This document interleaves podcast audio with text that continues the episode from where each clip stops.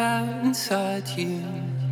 Something that you cannot fight through. There's another light to work through, to work through, to work through. There's a sign of something changing, broken into lines and feelings. There's another way to hurt you, to hurt you, to hurt you.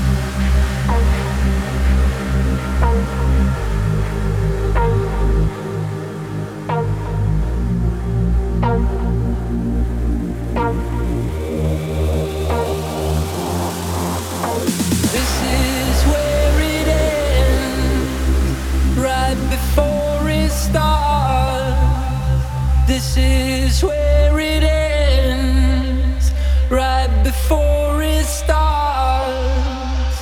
This is where.